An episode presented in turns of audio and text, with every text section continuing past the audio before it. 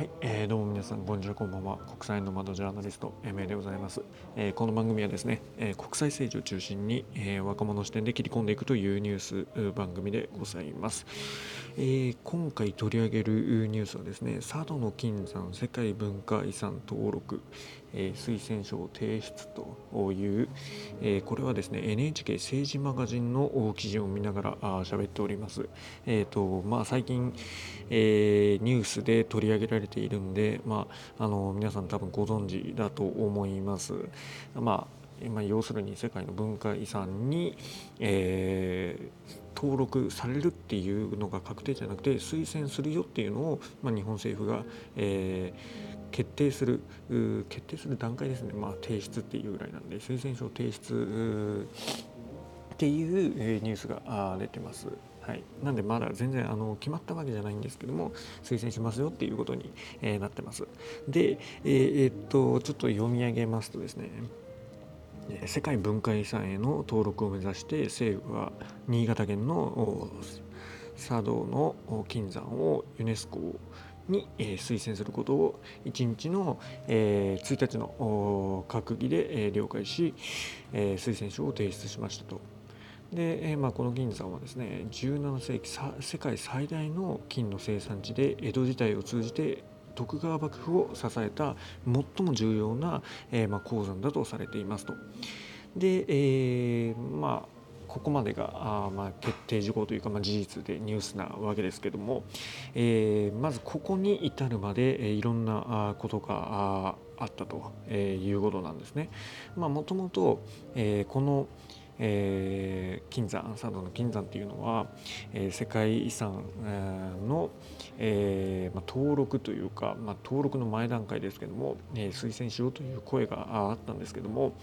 えーまあ、いろいろ遡れば民主党の菅直人時代とかにもななるんですけど、うん、まあ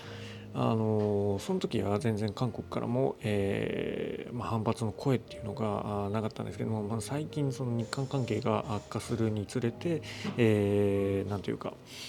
どんどん、うん、イチャモンというか、まあ、あの反論を飛ばす飛ばしてくるようになってきているっていうのが、まあ、現状でしてでえー、っとですね、まあ、この岸田政権になってからあまずこの前提条件として佐渡の金山をえーまあ、推薦しない推薦見送りをするという、えーえー、まあ方向が定められてたんですよね。で、えー、なんでそういうことになんでなるのって思うじゃないですか。で実はその韓国が、えー、反発、まあ、反論してくるっていうのが予想されてたんですね。うん、で、まあ、韓国側は強制労働の現場だって言ってるんですけどもで、えーまあ、その反発を招きたくないから、まあ、いわゆる日韓関係をこじらせたくないから、まあ、岸田政権は見送ろうとしてたんじゃないのかって言われてます。で、えー、っとまあその背景には、まあ、今までずっとこう日韓関係最悪な状態って言われてますけどもあの韓国の大統領選があるんですね今年のだから2022年の3月に韓国の大統領選がありますで、えー、今直前なわけでその直前に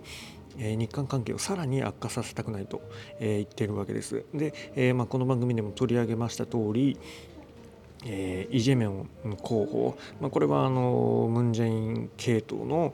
まあ、反日ゴリゴリの方ですよね。で、えー、もう片っぽの対抗馬としているいらっしゃるのがユン・ソギョル候補ということで、まあ、こっちはまあ保守系といいますか、まあ、日韓関係について多少前向きな発言はあったりするんですけどもおまああのどっちにしろね、えー、その日本の歴史問題について、まあ、日韓の歴史問題についてて、え韓国っていうのは、えその左派右派問わず否定的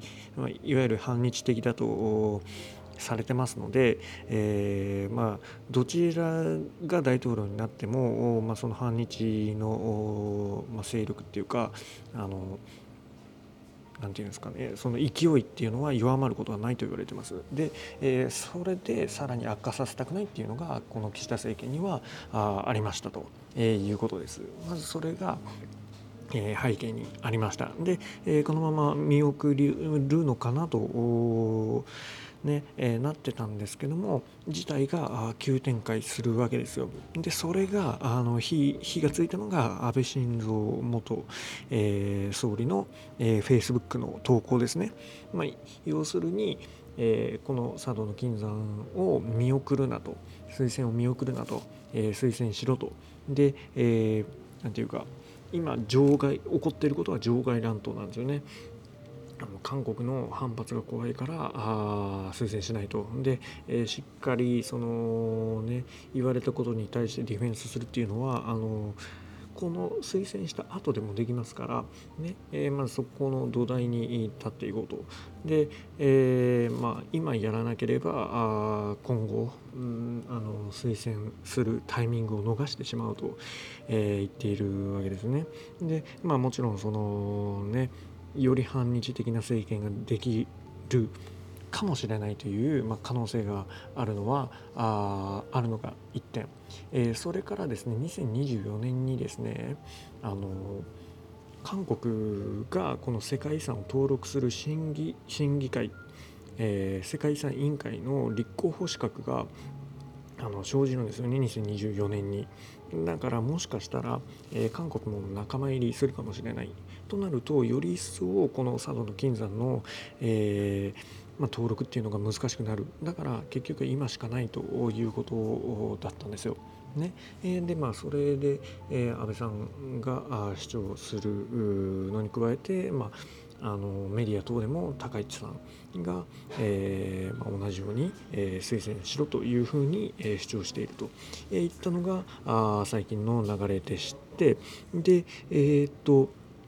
まあ、ここもね面白いところなんですけども結局その岸田さんと、まあ、林大臣、まあ、外務省的にはあのことなかれで韓国とうまくやっていこうとしてしたするはずだったんですけどもその安倍さんの発言で、えーまあ、聞く力ですから考えが変わったというかまあ見方によってはいまだにその外交面において、えー、安倍さんの力が強いなと思う改めてね思うきっかけにもなるんですけどもそのフェイスブック投稿がきっかけで、えー、結局岸田さんは推薦するというふうになったわけですよ。うんまあ、この辺の党内力学も面白いわけですけども、まあ、そういった背景がありますと。で、えー、まあ、そこまでが、まあ、この、えー、推薦書を、まあ、提出する一連の流れですよね。で、えーまあ、そのね、まあ、この強制労働については、まあ、あんまりなんていうかねえー、深く言及できないというかあんまりしたくないんですよ。なんでかというと非常に、えー、もちろんセンシティブな問題でして過去の文献とかいろいろ当たらないと適当なことは言えないから、うん、だからちゃんと精査しないといけないしなおかつ、えー、その専門分野で、え、研究されてる方もいるので、ま、そういった方々にも何て言うかあのねえ、失礼にならないようにちゃんと調べて、えー、まあ、発言しないといけないわけですけども。で、えー、まあ、一つ言えるのはね簡単に言えるのはその、え強制労働じゃなくてその徴用に基づくもの、えそして、まあ、それはね当時のあの日本っていうのはえーまあ、朝鮮半島も台湾も同じ日本だったわけじゃないですか。で、えーまあ、その戦時中の動員ということで、えー、同じ日本人を徴用したということで民族的な差別があったわけでもないしで、えーと、少し前にあのまあ、新潟の多分労働基準局かな？が、えーまあ、文書を公開しておりましてでそれがあの帰国朝鮮人に対する未払い賃金、えー、債務等に関する調査についてという、まあ、文書が、えー、まあ、公文書ですねで、えー、それが出てるんですけども、まあ、それによると1949年2月25日、えー、1140人に対する未払い賃金で、えー、23万10円、えーまあ、23万円程度があ、まあ、あ確認されるような文書があったと、えー、言っているわけですよ。で、まあ、これも受け取り方にもよるんですけども、えー、賃金が計算できるということは、えー、その帰国前に、えーまあ、賃金があったということを証明することでもありますしで、えーまあ、このねえー、問題等については、日韓請求権協定で解決済みという、見方もできるんですよ。でそれって結構安倍政権的な見方にはなるんですけども、ねえー、これまでのその戦後の戦戦後ではないね、えー、戦争中それから戦前の問題っていうのは、えー、この日韓請求権協定で、えその賠償や、まあ、お金の問題を解決しましょうという話にはなるんですけどもでそれをもとに、えー、まあ、日韓の国交が樹立してるわけででそれをね、えー、ひっくり返すようなことをしてしまったら、まあ、日韓の国交を断絶するようなことにもなりますよという、ま話につながっていくわけでして。うんなんでね、えー、ちょっとねこの辺は複雑ではあるんですけども、まあ、その辺りも、まあ、知っておいた方がいいかなと思いますそして最後にこれだけ重要なことを覚えていただきたいわけですけども、えこの佐渡の金山っていうのはあの江戸時代のにすごいフォーカスされているわけじゃないですか。その江戸幕府を支えたあ金銀山なわけですよ。ねえー、平成元年かな？にはあのー、まあ、閉じちゃったわけですけども、その400年に及ぶ長い期間の歴史がありましてで、えー、その金山脈っていうのはあのその当時ですからね当時から掘ってって東西に 3000m 南北に 600m 深さ 800m で、えー、まあ、アリの巣のように広がっていて総延長がなんと400キロだから佐渡と、えー、東京の間が通じるぐらいの広さがあったと。で、まあ、その技術に関して、えー、まあ、世界遺産に推薦しますよっていうことでありまして別にその何て言うんですかねあの韓国側が言うような、えーまあ、戦前戦時中、まあ、1940年前後の